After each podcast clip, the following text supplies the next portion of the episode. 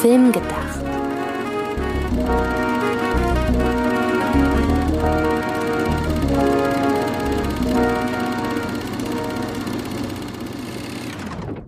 Hallo ihr da draußen, liebe Zuhörerinnen und Zuhörer, zu einer neuen Ausgabe von Film gedacht. Film gedacht, so wie nachgedacht, nur mit Film. Genauer gesagt, mit guten Filmen heute. Hoffentlich. Richtig. Und zwar mit uns beiden, mit Sydney und mit mir, mit Antje. Und ein ganz herzlicher Dank geht direkt am Anfang nach Österreich, denn dort haben wir mal wieder relativ hohe äh, ja, Zahlen irgendwie einfahren können, die uns zu einer relativ hohen Platzierung in den iTunes Podcast Charts explizit eben in Österreich äh, gebracht haben. Also wer uns auch immer dazu hört und gerade in äh, hinter der deutsch-österreichischen äh, Grenze sitzt, genau du bist gegrüßt. Vielen, vielen Dank, dass genau du uns zuhörst. Ja, Ja, danke Das schön. wollten wir am Anfang loswerden. Und jetzt darfst du sagen, worum es heute gehen soll. Ja. Denn du, diesmal bist wieder du derjenige, der mit der Idee an mich herangetreten ist. Letzte Woche bei den Filmtheorien, das war meine Idee und diese Woche bist du wieder dran. Ja, wobei es ist so gesehen eine geteilte Idee, denn die Theorie habe ich ja vor einigen Wochen in einer anderen Podcast-Ausgabe herangetreten und deine Idee war es, die dann aber in einer eigenen Folge zu behandeln. Ah, okay. Es geht nämlich um ein Zitat von Howard Hawks. Howard Hawks, Regielegende, unter anderem verantwortlich für den Original Scarface-Film. Ja, Scarface von Brian, Brian De Palma, dessen Poster jahrzehntelang äh, Studi äh, Studentenzimmer geschmückt hat, war ein Remake. Howard Hawks hat das Original gedreht. Howard Hawks hat auch gemacht Leoparden küsst man nicht. Den Film werd ich nicht müde, bei Film gedacht zu erwähnen, weil das, wie ich finde, eine der besten Komödien der Hollywood-Geschichte ist. Jeder Satz ist ein Kracher. Er hat außerdem unter anderem gemacht Sein Mädchen für alle Fälle, einer der Lieblingsfilme von Quentin Tarantino übrigens.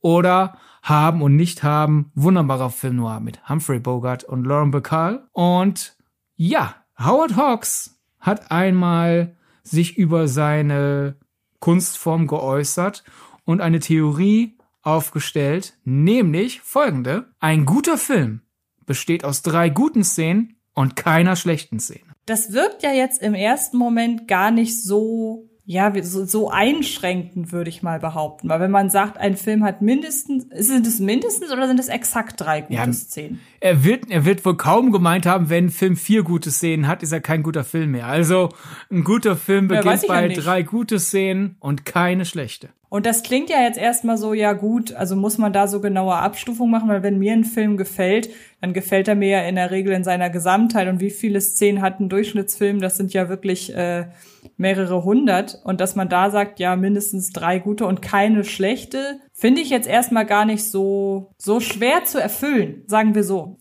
Man würde denken bei so einer Theorie, normalerweise, ja, vielleicht ist es relativ schwer daran zu kommen, wenn man eine bestimmte Qualität erfüllen will. Aber hier denke ich mir, ja, das ist doch eigentlich relativ einfach zu erreichen, oder was denkst du? Der kommt darauf an, wann bei dir eine gute Szene beginnt. Wenn eine gute Szene bei dir beginnt, dass sie nicht stört, sage ich jetzt nicht explizit du, sondern jetzt ein theoretisches Du, dann ist das natürlich leicht zu erreichen. Wobei es immer noch, ich glaube, dann besteht immer noch die Gefahr, wer sehr schnell etwas gut findet, wie kippt man dann vielleicht aber auch schnell ins Schlechte, so dieses Internet-eske Binarität, so alles ist entweder gut oder schlecht. Und dann hast du ja schnell eine schlechte Szene dazwischen. Also ich finde, je- länger ich über die Theorie nachdenke, desto mehr gefällt sie mir. Unter anderem auch deswegen, weil sie eine bestimmte Sache nicht macht. Es heißt ja, ein guter Film besteht aus drei guten Szenen und keinen schlechten. Es heißt aber nicht zum Beispiel, ein guter Film hat drei gute Szenen, aber kein Logikloch. Oder ein guter Film hat drei gute Szenen und niemals schlechte Kostüme. Oder ein guter Film hat drei gute Szenen, aber wehe, da sind mehr als zwei Anschlussfehler. Dann kann der Film ja nur hingerotzt sein oder sowas. So diese typischen, ich hänge mich an irgendwelchen Kleinigkeiten aus, sondern der, diese Theorie denkt einerseits simpel, hast du ja gesagt, so drei gute Szenen, aber andererseits ja doch in großen Termini, die halt diese ganzen nervig, nervigen Kleinigkeiten ausschaltet. Da hast du auf jeden Fall recht. Ähm, nur um das noch einmal, um da noch einmal sicher zu gehen, weil ich ja meinte, wo fängt eine gute Szene an? Ähm, Gehe ich recht in der Annahme, weil du hättest das ja sonst gesagt, dass Howard Hawks da nicht mehr explizit irgendwas sagt, also so nach dem Motto, eine gute Szene beginnt ab der und der Gefühlsregung, sondern halt wirklich Nein. einfach Seine These ist drei gute Szenen. Und schön finde ich da ja auch, ähm, diese Theorie kann man sowohl auf handlungsbasierte Filme anwenden, als auch auf eher episodenhafte Filme oder sogar komplett assoziativ erzählende. Denn drei gute Szenen sind drei gute Szenen. Wenn das eine reine Nummernrevue ist, fandst du halt drei gute Nummern gut und keine Nummer schlecht. Und bei einem Film, der wirklich eine Handlung erzählt, wo mehrere Figuren Charakterwandlung kohärent durchlaufen, kannst du dennoch drei gute Szenen die herausnehmen. Äh, nehmen. Denn viele andere Erklärungsversuche wie, was weiß ich, ein guter Film ist einer, der mich berührt hat, dann haben es reine Nummernrevuen vielleicht ein bisschen schwerer, ne? Oder ein guter Film ist einer, aus dem ich was gelernt habe, was ist dann mit einem rein emotionalen Film. Hier hingegen, ich finde, man kann diese Theorie nehmen und auf viele verschiedene Arten Film stopfen. Und das ist ja schon mal an sich schön. Ob die Theorie jetzt wirklich in der Praxis dann einsetzbar ist, das wollen wir dann ja heute ausdiskutieren. Genau, dann lass uns doch gerne mal ja ein Fallbeispiel uns einfach vornehmen. Und du hast ja im Vorfeld gesagt, du würdest dafür ganz gerne auf ein sehr aktuelles Beispiel eingehen. Ja, genau, nämlich Everything, Everywhere, All at Once. Äh, war zum Zeitpunkt, als wir diesen Podcast aufgenommen haben, der am besten bewertete Film in der Geschichte von Letterboxd. Wer weiß, ob sich das Ach mittlerweile geändert hat, denn wie es halt so ist, wenn Filme immer breiter und breiter und breiter starten, können immer mehr Leute den schauen. Also schauen die vielleicht aus Neugier Leute, die sich einfach für diese Art Storytelling nicht äh, interessieren und dann kann der Schnitt natürlich nach unten gezogen werden. Jedenfalls Everything Everywhere All at Once ist der neue Film des Regieduos The Daniels.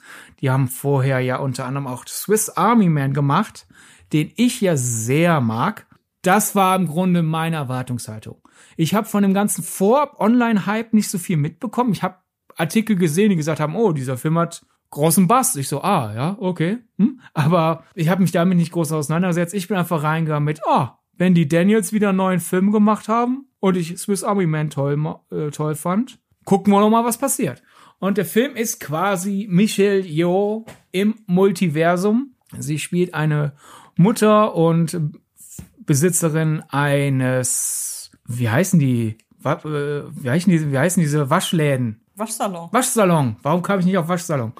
Führt einen Waschsalon, führt eine Ehe, die ist aber gerade eher ein bisschen stressig. Ihr alter kranker Vater nervt und ihre rebellische Tochter geht ihr auch ein bisschen auf den Keks, aber gleichzeitig denkt die rebellische Tochter auch, meine Mutter geht mir auf den Keks. Ne? Also gerade alles ein bisschen stressig und dann muss auch noch die Steuererklärung abgegeben werden und das Finanzamt ist nicht wirklich zufrieden damit, was abgerechnet wurde und was nicht. Und dann kommt es halt quasi zum Riss im Multiversum und die Daniels schicken uns durch eine verrückte, bunte Reise mit wirklich herausragender Schnittarbeit. Also ist die Frage, ob das passieren wird, weil wir wissen ja, wenn Filme etwas nischiger sind, gucken nicht genug Leute aus der Academy den Film. Aber an sich, ich sag jetzt schon, es müssten Wunder geschehen, wenn ich dieses Jahr noch einen Film sehe, dem ich den Schnitt-Oscar mehr gönnen würde als Everything, Everywhere, All at Once. Und an sich bin ich aus dem Film rausgegangen und habe gesagt, ja, fand den gut. Und da haben sehr viele so, aha, das klingt aber enttäuscht. Du auch? ein bisschen enttäuscht. Ja, stimmt. Aber ich muss auch dazu mich dahingehend erklären, ich habe halt von dem Bass im Vorfeld wirklich mitbekommen. Ja. Also äh, ich, weil ich mich ja auch durchaus in der äh, klassischen Filmbubble so ein bisschen auch persönlich rumtreibe. Ja, ich ja auch. Und da war das mit einer der meist erwarteten Filme, glaube ich, neben dem äh, Massive Talent. Also ich glaube, das waren so die Filme, bei denen ich den meisten Vorab-Hype in den letzten Wochen mitbekommen habe. Daher, wenn man die ganze Zeit online suggeriert bekommt, dass das, das, dass das bestimmt der nächste geile Parasite-Shit wird, so was die, was die, das Empfinden der Leute angeht, nicht was die Thematik angeht, ja, dann denke ich mir schon, dann kann man kurz enttäuscht sein, wenn du nur sagst, den fand ich gut. Parasite trifft's auch ganz gut, weil Parasite äh, war vor Everything Everywhere All at Once der Letterbox King. Ja, mein, ich bin ja auch Teil der Filmbubble. Ich habe ja, wie gesagt, habe ja mitbekommen so Artikel über hier. Dieser Film hat riesen Hype und hier sind die Beweise. Ich habe den Artikel mir da halt nicht durchgelesen und mir lagen halt einfach persönlich die Leute nicht in Ohren. Oh, der, der, der, der, so, sondern halt einfach. Vielleicht habe ich auch bewusst ausgefiltert, ja einfach im Wissen, hey, der interessiert mich. Ich will überrascht werden, was die Daniels mir servieren. Und da habe ich vielleicht einfach auch versucht, bisschen unvoreingenommener reinzugehen, weil ich Angst, weil ich auch Angst hatte, dass wenn mir jemand wieder erklärt, warum er oder sie sich auf den Film freut, mir aus Versehen irgendwas verrät, weil ich noch nicht wusste. Aber jedenfalls war halt dann die Reaktion auf, oh ja, den, ich fand den gut. War von vielen so, oh, das klingt aber enttäuscht. So, hast du wegen des Hypes zu viel erwartet? Und das konnte ich dann ja schnell negieren. Ich so, nee, ich habe einfach nur einen Film erwartet, der mir ungefähr so gefällt wie Swiss Army Man. Und mhm. definitiv wie gesagt, ich finde Michael Yeoh spielt super. Ich finde äh, die, die das Produktionsdesign des Films toll, weil wirklich durch aus dieser Idee des Multiversums viel gemacht wird. Wie hat Schnitt, ich finde, der verdient alle Schnittpreise, die es in der Industrie gibt, gebt ihm, gebt für dieses Jahr diesem Film diese Preise. Und ähnlich wie Swiss Army Man nutzt der Film es. Wir haben ja einige sehr verrückte, auch teilweise sehr alberne und sehr juvenile Ideen, aber die setzen wir mit so einer Überzeugung durch, dass wir dann halt so einen größeren, rührenden, emotionalen Kern vorstoßen können. Aber nach Smith Army Man bin ich halt rausgegangen, so, wow, ja, super. Und nach Everything Everywhere All at Once war meine persönliche Reaktion so ein, ja, fand ich gut. Und es ist schwer, da, ich habe da lange gehadert. So, warum? Weil so die Einzelteile, Kostümdesign, Kameradesign, Effekte, Lichtsetzung, Schnitt. Wie gesagt, da, wenn ich das so abrattere, müsste er doch eigentlich noch ein bisschen höher in meiner Gunst sein. Und erst als du vorgeschlagen hast, wir machen jetzt diese Howard Hawks Folge, ist so ein bisschen bei mir der Groschen gefallen. Weil ich könnte dir mehrere Szenen nennen, die ich richtig gut fand. Wirklich viele. Und wenn man da quasi das, die Summe der guten Elemente errechnet, ist der Film ganz klar weit oben. Aber es gibt eine Passage, die mich richtig gestört hat, weil es gibt eine Szene, wo dieses ganze, nachdem das ganze Multiversums-Element eingeführt wurde, bis wir treffen auch das erste Mal die Schurkenfigur. Das ist jetzt kein Spoiler, dass es eine Schurkenfigur gibt, das, davon wird relativ früh gesprochen. Und es dauert auch nicht zu lange, bis wir die treffen. Ist jetzt nicht so, dass ich euch irgendwie den zweiten Akt vorwegnehme oder so. Aber es dauert einfach ein bisschen zwischen Multiversum eingeführt und Schurkenfigur eingeführt. Und die Strecke dazwischen, je länger ich drüber nachdenke, desto mehr stört die mich. Desto mehr ist das sozusagen für mich, wenn ich jetzt diese Howard Hawks Theoriebrille aufsetze, die schlechte Szene. Ich finde, die Passage ist nicht so kreativ wie der Rest des Films. Und der ganze, wir toben uns aus, weil Multiversum-Kram wird nicht mit demselben emotionalen Fundament umgesetzt, in meinen Augen, wie im Rest des Films. So, dass ich da halt sitze und denke, ja, das ist jetzt eine nette Action-Szene. Weil er hatte Bock, eine nette Action-Szene zu inszenieren. Ja, warum nicht? Und dann geht die weiter und weiter und weiter. Und tatsächlich kam bei mir noch so ein bisschen Ungeduld auf. So ein Motto, können wir mal vorwärts machen. Können wir mal irgendwas, lasst euch was anderes einfallen. Das folgt dann auch und dann folgt viel und Tolles. Wie gesagt, es sind viele gute Szenen. Aber ich glaube tatsächlich, wenn ich jetzt hier in diese, mit, mit dieser Howard Hawks Schablone an Everything, Everywhere, All at Once gehe, haben wir eine Szene, die für mich eher schlecht ist als egal, geschweige denn gut. Und ich glaube, daher kommt so dieses Zaudern, wenn ich über diesen Film rede, weil ich denke, hier sind diese vielen guten Einzelelemente, wenn ich halt quasi in den handwerklichen Kategorien denke. Oder hier, wenn ich in Szenen denke, hier sind die vielen guten Szenen. Aber da haben wir halt diese eine Passage, wo ich denke, ja, die hätte auch halb so lang sein können und das wäre genug. Ich kann das verstehen, während du nämlich gerade so, während du das gerade so geschildert hast, musste ich an einen anderen jüngeren Film denken, bei dem im Grunde genau das gleiche ist, der mir eigentlich ganz gut gefallen hat, aber bei dem es wirklich eine Szene gibt, die mich wirklich stört und das ist Red, beziehungsweise äh, Rot, der jüngste Pixar-Film. Und da ist es so, dass ich genauso wie du bei dem Film wirklich mehrere Szenen benennen kann, die ich sehr mag, bei denen ich auch laut gelacht habe. Und ich finde, es ist immer was Besonderes und auch ein gutes Zeichen, wenn man zu Hause sitzt und nicht im ja. Kino. Weil das ist ja normalerweise eigentlich was, das liegt im Kino mit vielen anderen Leuten wesentlich näher. Du wirst das ja selber kennen. Dann ist da aber dieses Ende. Und das Ende, das halt wirklich ja, es ist, es ist ja immer so, wenn man was Negatives nacherzählt, dann kommt es einem immer länger vor, als es eigentlich ist. Aber ich würde schätzen, der ganze Schlussakt geht schon so zwischen 10 und 15 Minuten. Und da war ich einfach komplett draußen. Und ähm, wenn wir mal das Ende als eigene schlechte Szene bezeichnen, würde das erklären, weshalb ich rückwirkend Red nicht als wirklich guten Film wahrgenommen habe. Trotz seiner vielen Momente, in denen ich da saß und laut gelacht habe. Ja, da, da, da ist so in der Wahrnehmung, vor allem wenn wir jetzt wirklich bei Wahrnehmung sind, nicht? Weil, wie gesagt, bei Everything Everywhere All at Once zum Beispiel ähm, Björn von Filmstarts hat eine 4,5 Sterne Kritik geschrieben, wo ich da wirklich nicke und sag, ja, das war wirklich gut, das war gut und das ist schön gemacht und so. Aber wenn ich halt einfach von meinem Filmgefühl rede, dann denke ich an diese ganzen guten Dinge und da haben wir so dieses eine bleischwere Ding, das quasi so auf den Film gelegt wird und den er so bei mir in der, würde sagen, im ersten Drittel den runterzieht und bei dir wäre es halt bei Red auch noch aus, ausgerechnet am Ende dann so flupp. Ja, das ist ja nochmal das Problem. Das ist ja nochmal das Schlimmste, wenn man eigentlich im Film die ganze Zeit sitzt und sich denkt, ey, das macht Spaß und dann kommt man doch relativ ernüchtert da raus. Also ich habe das verglichen mit dem, das, das Lustige ist, auf den Vergleich kamst du auch vorher schon und äh, da wäre ich aber auch ohne deinen Hinweis drauf gekommen. Mich hat das sehr an ähm, den zweiten Ralf Reichts erinnert, ja. den ich eigentlich von seinem ganzen Aufbau und von allem, was der macht, das ist eigentlich wirklich fest so die ganze Zeit. Und dann kommt eben dieses Ende, das ich nicht so schlecht finde wie das in Red, das muss ich zugeben. Aber auch das versaut mir den Film insgesamt so ein bisschen. Also ich mag, nur um mal in Punkten zu sprechen, ich glaube, der zweite Ralf Reichts kriegt von mir mindestens immer noch dreieinhalb Sterne bei Letterboxd, wenn nicht gar vier. Aber das ist halt ein Film, der hat halt das Potenzial, gerade nach dem ersten, den ich so mag, wäre das eigentlich ein Anwärter auf viereinhalb oder fünf gewesen. Und nur durch dieses Ende ist er das eben nicht.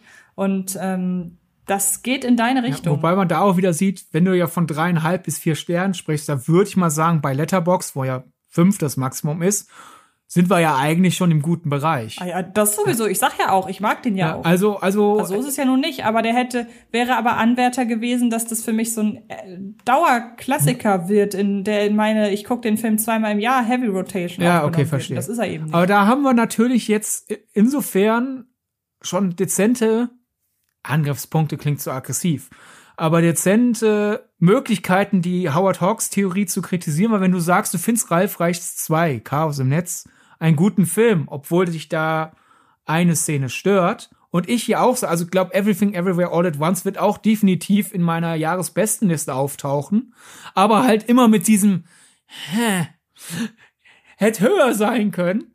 Äh, das sind ja dann dennoch in unseren Augen gute Filme. Oder sind wir gerade zu streng und sagen, bei Everything Everywhere All at Once, ich, es ist jetzt keine schlechte Szene für mich, aber es ist eine zu lange Szene, was sozusagen der Hinweg zu einer schlechten Szene ist. Ähnlich wie bei dir mit dem Ende von Ralf Reichs 2. Ja, das ist halt so ein bisschen die Frage. Ich glaube, man muss da nicht nur hinterfragen, was ist eine gute Szene, sondern auch, was ist eine schlechte Szene und vor allem auch, ab wann empfinden wir denn einen Film für, ab wann empfinden wir einen Film denn als gut?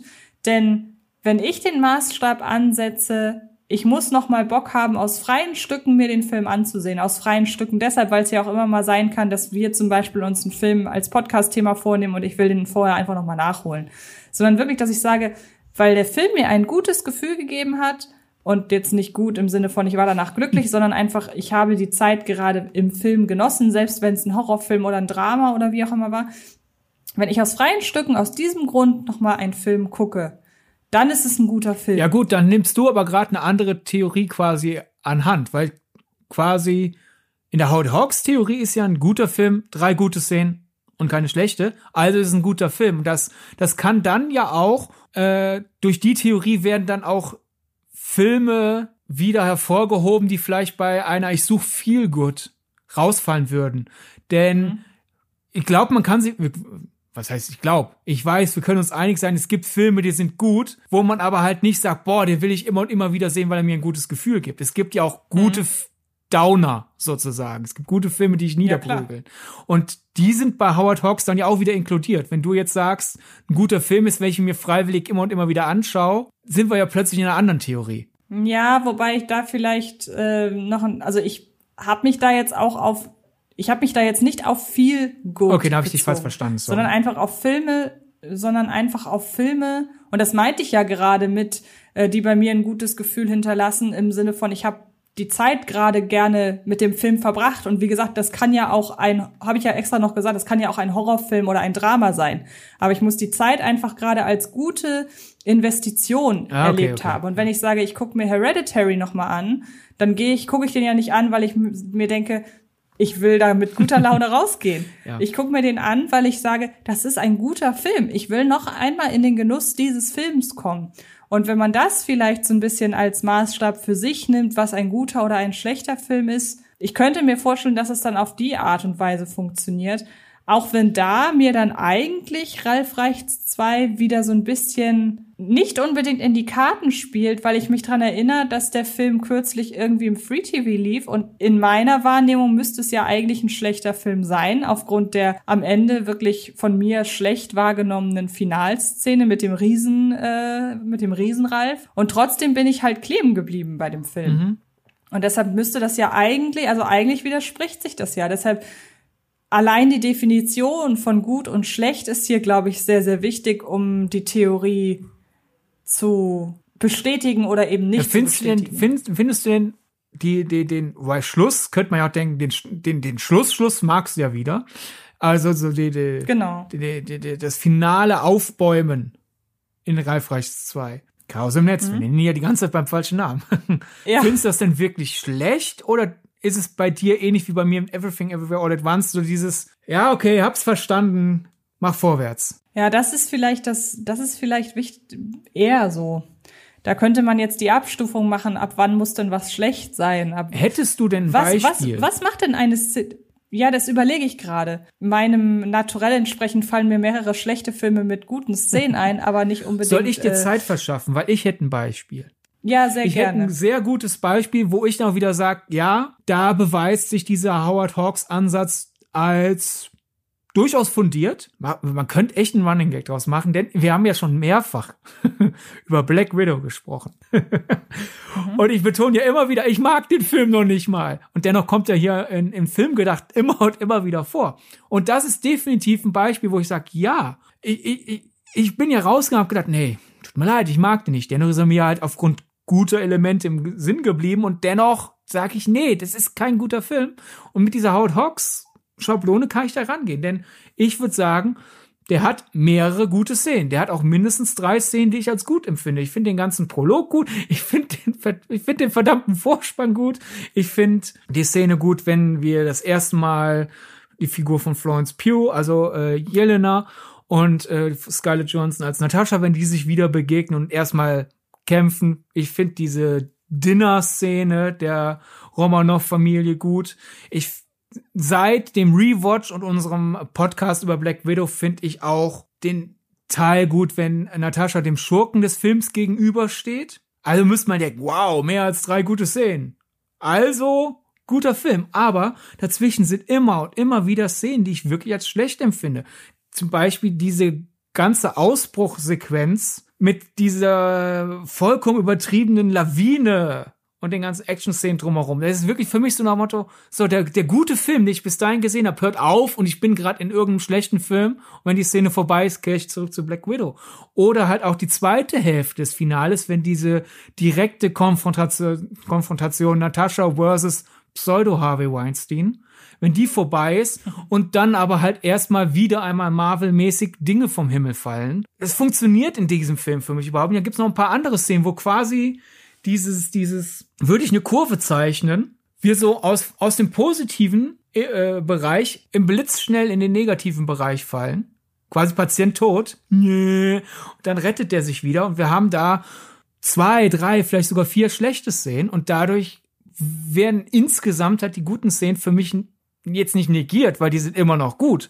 Und deswegen ist es für mich ein Anlass, über den Film hier dauernd immer wieder zu reden. Aber als, als Film insgesamt muss ich wirklich sagen, nee, Black, ich fand Black Widow nicht gut. Und wenn ich jetzt sage, ja, gute Szenen, aber das sind die schlechten. Na, also da funktioniert diese Howard Hawks Theorie für mich. Während du geredet hast, habe ich einfach mal auf insidekino.de wahllos irgendein Filmjahr der letzten Jahre geöffnet und bin jetzt bei 2019 gelandet und habe direkt auch ein perfektes Beispiel, auf das sich die Formel anwenden lässt. Und zwar nehmen wir mal sämtliche Dinge, die im Vorfeld dieses Kinostarts vorgefallen sind, weg und auch eventuelle Antipathien oder Sympathien für Leute vor oder hinter der Kamera.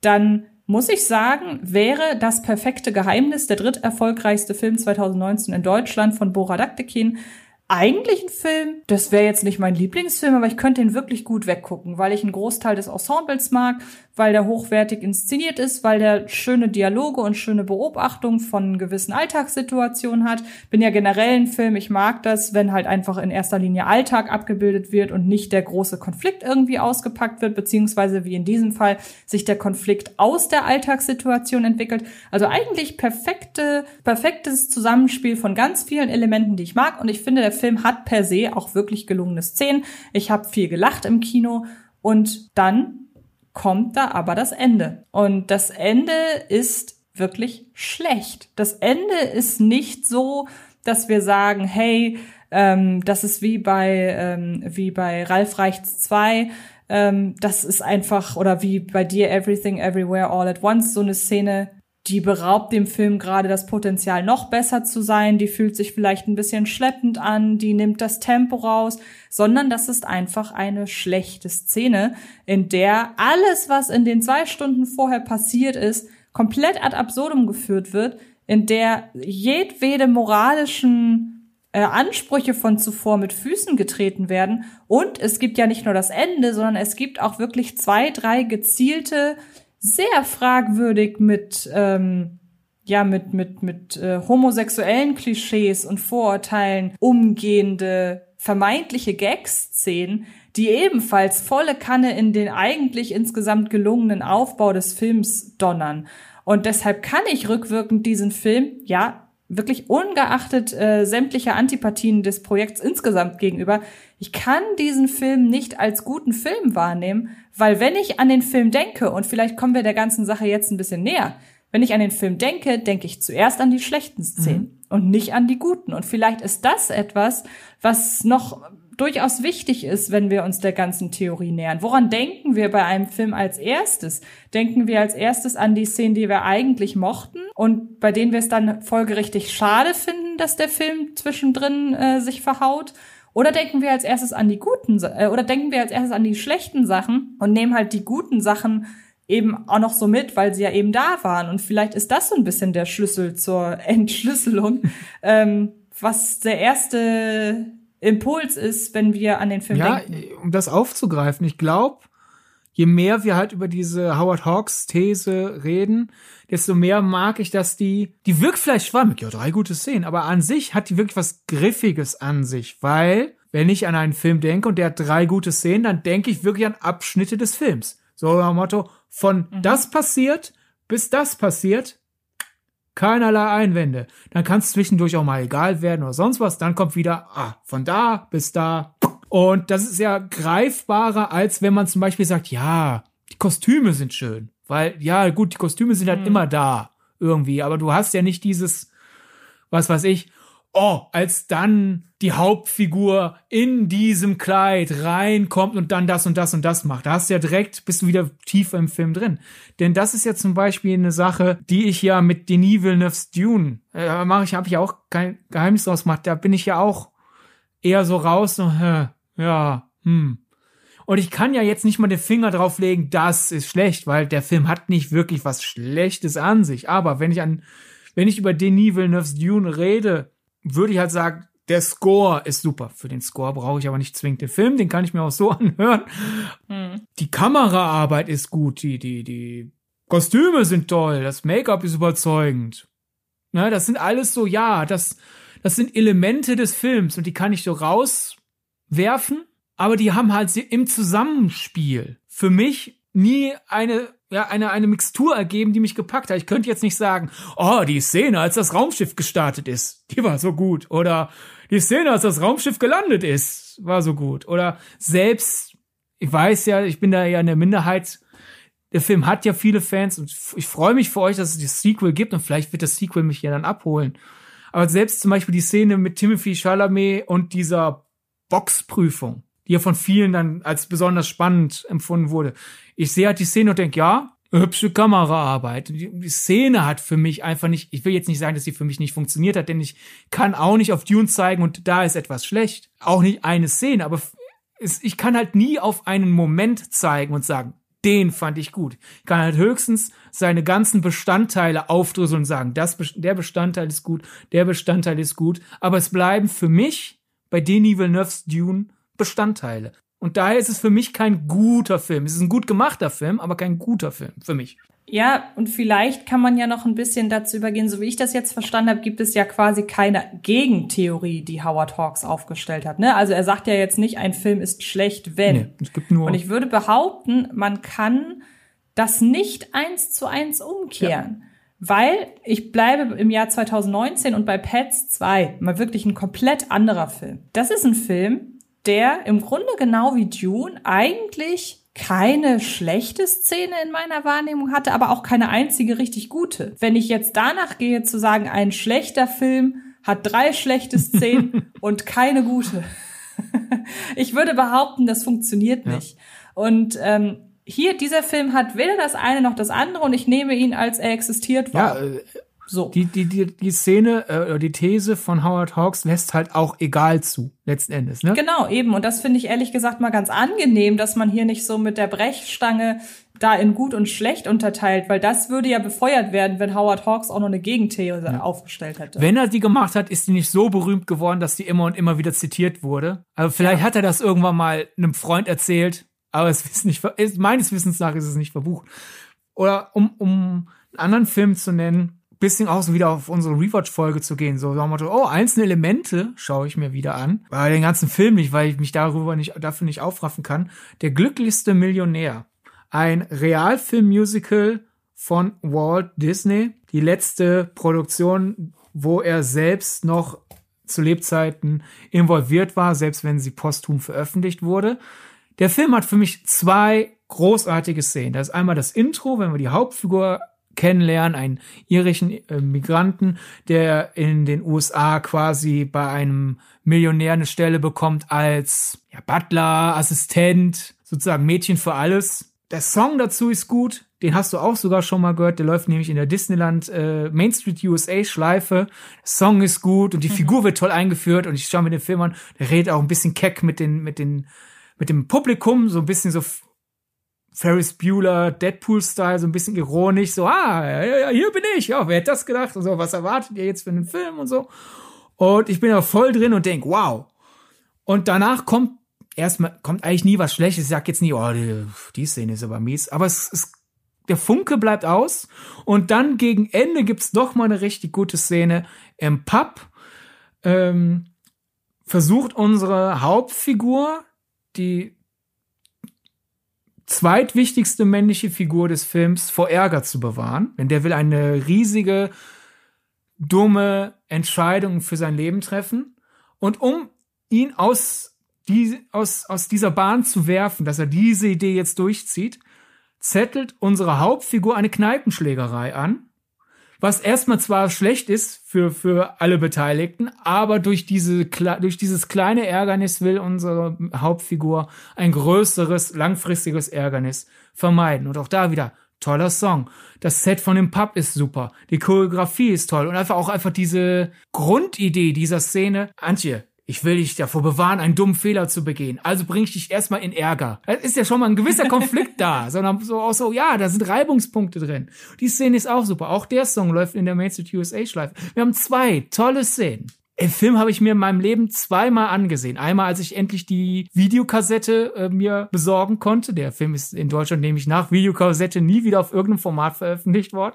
Und dann, als ich mir die US-amerikanische DVD besorgt habe, ich so, ja, gucke ich mir jetzt mal in bessere Bildqualität an und nicht mehr in 4 zu 3 rangezoomt, sondern im Original-Bildformat. Und das bleibt's auch erstmal. Ich schaue mir ab und zu halt als Einzelelemente die Musikszene am Anfang und die eben beschriebene Pubmusikszene an. Da sind Musicals ja dankbar. Da ist, ist, es nicht so sehr zerfranst, wenn man sich einzelne Szenen anschaut. Aber ich habe keinerlei Lust, mir so schnell nochmal der äh, glücklichste Millionär anzuschauen, weil dazwischen passiert nie was Gutes. Es passiert zwar auch nicht was Schlechtes, es ist halt warten auf die guten Szenen. Ich würde an dieser Stelle, weil ich glaube, wir haben jetzt genug Beispiele gehabt, um das alles so ein bisschen zu veranschaulichen. Ich würde gerne mal noch zwei Filme hier in den Raum schmeißen, die, glaube ich, für diese ganze Theorie sehr interessant sind, weil wir, weil ich weiß, zumindest beim, also ich weiß, bei meinem Film, den, den ich nehme, ist es so, dass ich da irgendwie nie so richtig weiß, mag ich den jetzt oder mag ich den nicht. Und wenn ich mich richtig erinnere, Ist das bei deinem, den ich für dich ausgewählt habe, auch so? Bei meinem spreche ich von Ready Player One und bei deinem spreche ich von Tree of Life. Mhm. Und ich finde das sehr spannend, anhand der beiden Filme mal aufzudröseln, wie wir diesen Film anhand der äh, Howard Hawks Formel einschätzen würden. Mhm. Denn es ist ja so, ich hatte, ach, mich verbindet mit Ready Player One irgendwie so eine Hassliebe, denn der hat diese unfassbar fantastische, oder sagen wir so, das, im Grunde besteht der Film aus drei Szenen. Aus dem Rennen am Anfang, aus der, ähm, aus der Shining-Sequenz und zum Schluss aus diesem ganzen Showdown. Und ich habe den Film immer wahrgenommen als, ich mag das Rennen, ich liebe die Shining-Sequenz und ich hasse den Schluss. und was haben wir? Wir haben jetzt hier einen Film mit zwei guten Szenen und mit einer schlechten Szene. Jetzt könnte ich, wenn ich die Formel anwende, ja sagen, nee, ist kein guter Film.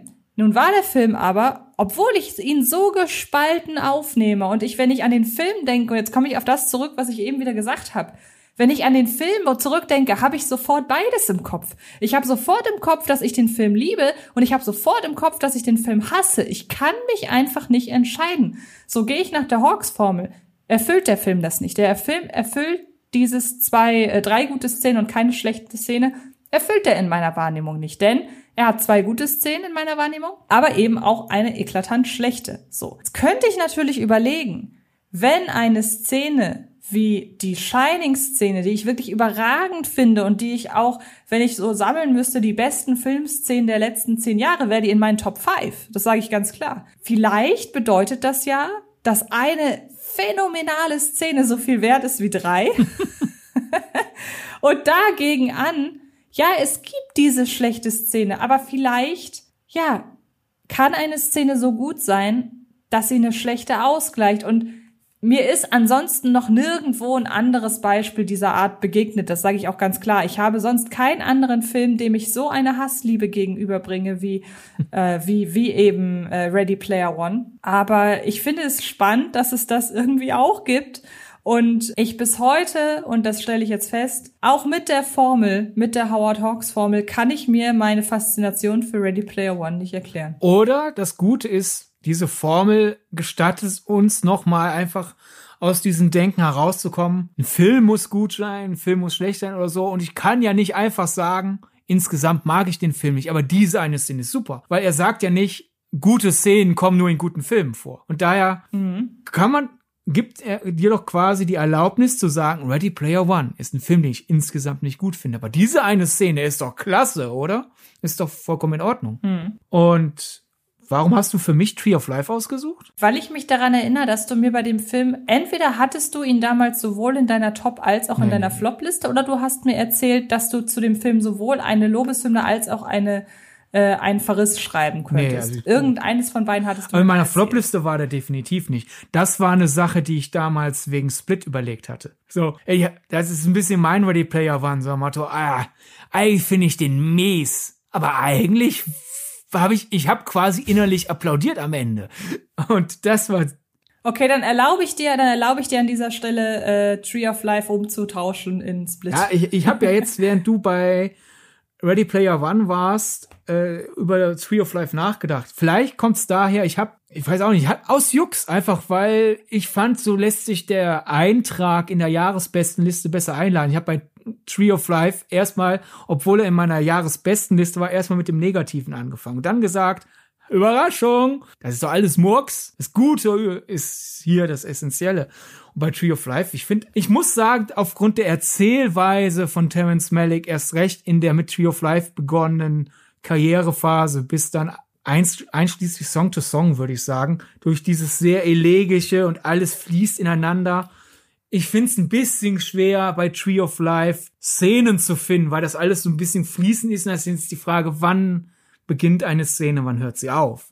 Daher muss ich so ein bisschen überlegen, so, ist Tree of Life daher eine Herausforderung? Weil so, wo beginnt eine Szene? Aber wenn ich das jetzt bisschen radikal durchziehe und sage, ja, zur Not ist dann, fehlt da ein bisschen Franse hier und ein bisschen Franse da der Szene.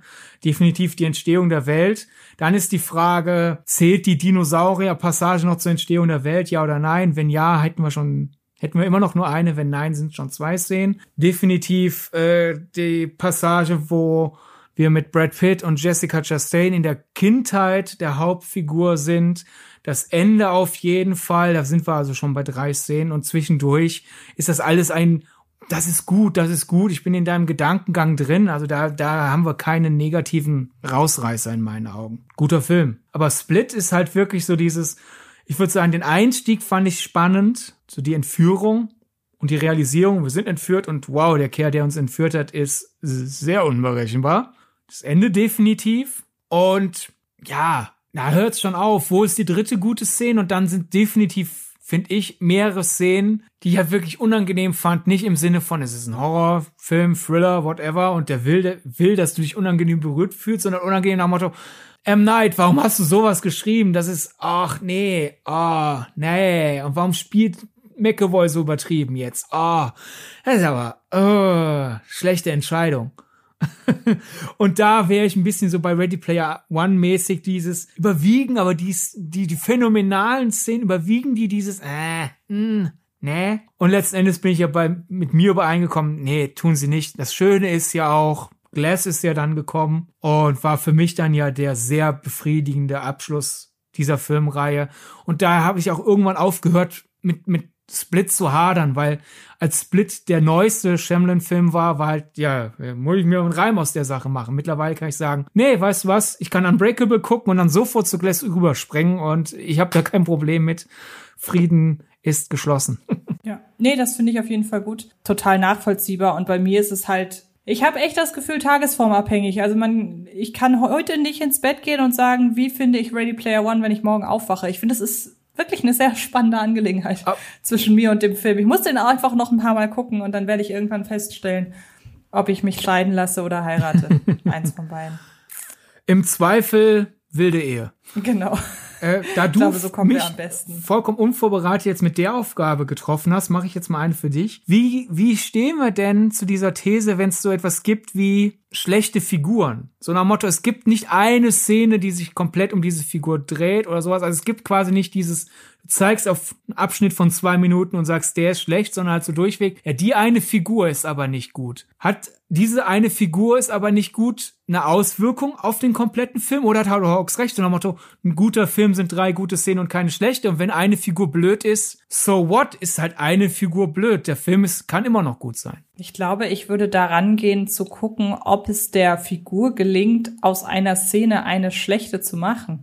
Und wenn sie das nicht kann, dann würde es meiner Interpretation der Howard Hawks Formel nach darauf hindeuten, dass der Film durch sie nicht so stark leidet, ja. dass ich die Szene als schlechte Szene wahrnehme. Hättest du den Film, wo du eine Figur wirklich überhaupt nicht magst, aber jetzt, wo wir gerade drüber nachdenken, realisierst, ja, ich mag die Figur nicht, aber der Film bleibt gut, weil es gibt keine schlechte Szene. Da müsste ich tatsächlich mal wieder ein plötzliches äh, Kinojahr raussuchen. Du darfst in der Zeit mal deine Überlegungen, ja. mit deinen Überlegungen so ein bisschen ja. überbrücken. Weil ich habe zur Vorbereitung auf den Podcast halt nachgedacht, nachgedacht und dann bin ich zum Beispiel, einer meiner Lieblingsfilme ist Frühstück bei Tiffany. Ich finde den einfach toll. Die Dialoge sind toll, das Schauspiel super, das Feeling, das der Film weckt. Das ist einfach ein schöner schöner Film, schön erzählt in meinen Augen. Aber der Elefant im Raum ist natürlich das fragwürdige Casting von Mickey Rooney als nerviger japanischer Nachbar. Mickey Rooney als Japaner. Und auch wieder interessant nochmal, jetzt werden manche Leute sagen, oh, kannst du heute nichts mehr machen. Der Film gilt als Klassiker und heuer, jetzt fangen die Leute an, sich über dieses Casting aufzuregen. Ich bin dann nochmal zurückgegangen. Schon im Erscheinungsjahr haben unter anderem Hollywood Report und Variety dieses Casting kritisiert. Also dieses, Leute, du kannst nicht den weißen US-Amerikaner als nervigen Japaner besetzen und sagen, hallo, da ist nichts dran auszusetzen. Also es wurde damals schon kritisiert. Ist jetzt nichts mit, wir sind empfindlich geworden oder so. Das ist, es wird heute nur mehr drauf gehört, auf diesen Kritikpunkt. Und hab da halt überlegt, so dieses, hm, aber ist so einer meiner Lieblingsfilme, aber es gibt da wirklich eine, definitiv eine Casting-Entscheidung, die schlecht ist und auch eine Figur, die nicht mit dem Rest des Films standhalten kann. Und die Sache ist aber die, es gibt jetzt nicht halt eine Szene, wo ich sag, in diesem Moment zerstört Mickey Rooney alles, sondern es ist eher so dieses im Äther schwebende Gefühl, so dieses, warum hat Blake Edwards nicht einfach irgendjemand anderen besetzt? Und dadurch wird das alles schon äh, halb so wild. Und daher würde ich sagen, der Film kann ja gut sein, und ist in meinen Augen einer einer meiner Lieblingsfilme und generell geht er ja als relativ schwer antastbarer Klassiker, aber auch ein relativ schwer antastbarer Klassiker kann ja eine schlechte Casting-Entscheidung haben. Und somit trennen wir halt wieder, du kannst diese eine Sache hart kritisieren, tue ich auch. Ich denke, das ist eine der dämlicheren Casting-Entscheidungen, die man fällen kann. Und das gehört diskutiert und kritisiert. Und gleichzeitig kann der Film ja immer noch gut sein weil dieses, oh, an, die, an, an der Politik an einem Film ist vielleicht etwas schlecht, aber der Film selbst gefällt immer noch. Kann ja passieren. Ne? Es ist eine schwierige Trennlinie, gebe ich zu. Aber wenn man halt einfach wirklich die versucht zu ziehen, kann man dann die, die, die nötige Diskussion wieder konzentrierter führen. Weil dann wird nicht mehr diskutiert, aber der Film ist doch gut oder der Film ist doch schlecht oder da darf jetzt keiner mehr den Film mögen oder so, sondern man konzentriert sich auf, das ist ein dummes Casting. Das macht man nicht. Und damit ist die klare Ansage geschaffen und der kann man Folge leisten. Man verwirft da nicht noch irgendwelche Filmqualitäten mit anderen Dingen.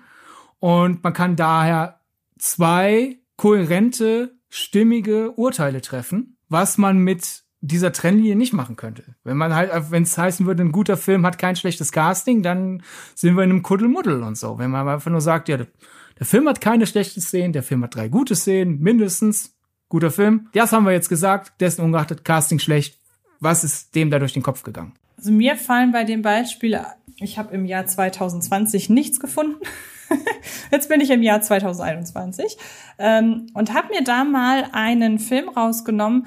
Da möchte ich von vornherein direkt sagen, das Casting der Figur ist perfekt aber ich kann die Figur nicht ausstehen und ich wünsche mir jeden, jede Szene, in der diese Figur vorkommt, die wünsche ich mir weg. Trotzdem äh, ist der Film für mich insgesamt noch gut genug, als dass ich sehr oft auch schon in diesem Podcast Partei für die ganze Reihe ergriffen habe. Ähm, 2021 ist nämlich Kaiserschmarrn-Drama erschienen aus der ähm, Eberhofer-Krimi-Reihe. Und ich kann partout die Figur des Vaters nicht ausstehen. Jedes Mal, wenn der Vater da ist, nervt, nervt mich die Figur, mich nervt die ganz, also ja, ich kann das gar nicht anders sagen. Sie nervt mich einfach, obwohl es eine schlüssig geschriebene, in den ganzen Filmkosmos passende Figur ist, geht sie mir auf den Senkel und in jeder Szene, in der sie auftaucht, wünsche ich mir die nächste Szene herbei.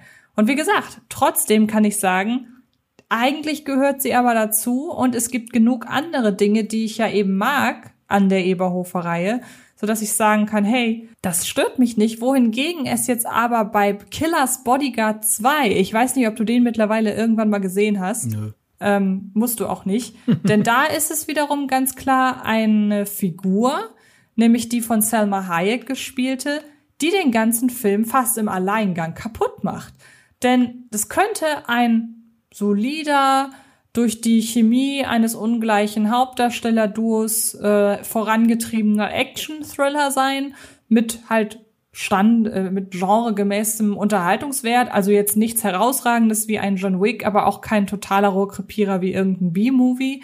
Und dann haben wir da aber diese dauerhaft irgendwie Sachen unter der Gürtellinie von sich gebende und rumkeifende und hysterisch äh, hysterische Laute von sich gebende Selma Hayek, die man nicht länger als fünf Minuten aushält, die einem den ganzen Film kaputt macht. So als Gegenbeispiel zur Eberhoferei. Also das wären so meine fünf Cents zu der Frage. Ich, ich glaube, ich sollte noch eine Klarifikation sagen, weil ich glaube, ich habe eben gesagt, was besetzt man einen US-Amerikaner wie Mickey Rooney da? Zur Klarifikation mit einem US-Amerikaner wie Mickey Rooney in der Rolle des bewusst nervigen japanischen Nachbarn.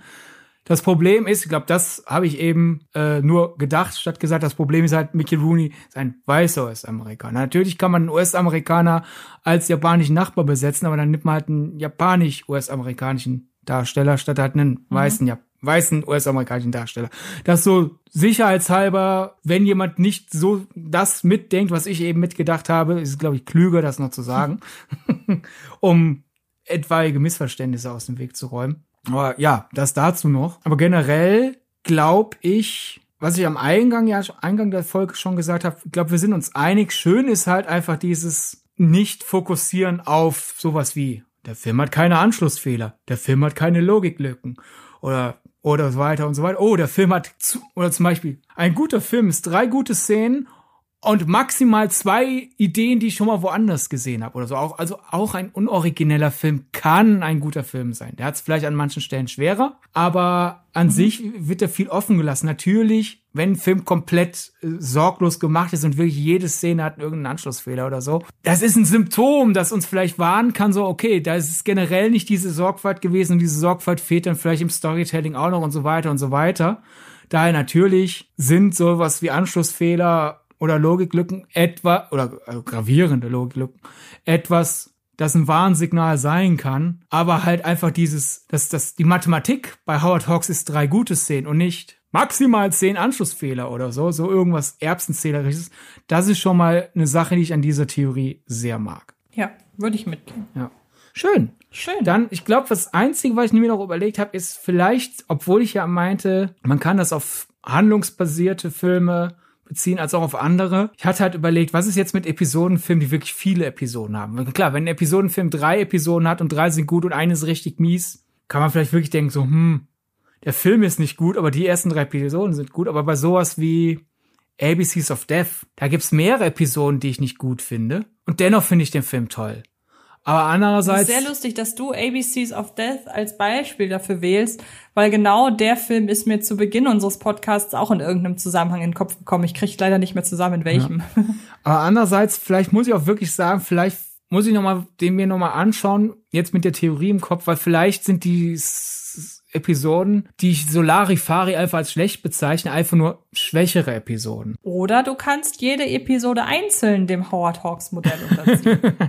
Auch eine Das kannst du natürlich auch machen. Ja, das ist, genau, ABCs of Death ist kein Film, sondern eine Sammlung an Filmen. Genau. Auch eine Möglichkeit. Naja, jedenfalls so, wir haben hier, glaube ich, genug Denkanstoß gegeben. Glaube ich auch. Hast du irgendeine Idee für ein Fazit? Ich, also, wir finden die Theorie ja gut und würden sie auch erstmal eher befürworten als widerlegen. Aber trotzdem fände ich für mich das Fazit ganz schön, dass ein Film trotzdem immer noch mehr ist als die Summe seiner einzelnen Teile, sondern manchmal ist es auch einfach ein Gefühl, dass der Film vermittelt, was man gar nicht auf die eine oder andere Szene ähm, zurückführen kann. Manchmal ist da einfach eine Sympathie, manchmal ist da auch einfach eine Antipathie, selbst wenn man gar nicht richtig benennen kann, wo die herrührt.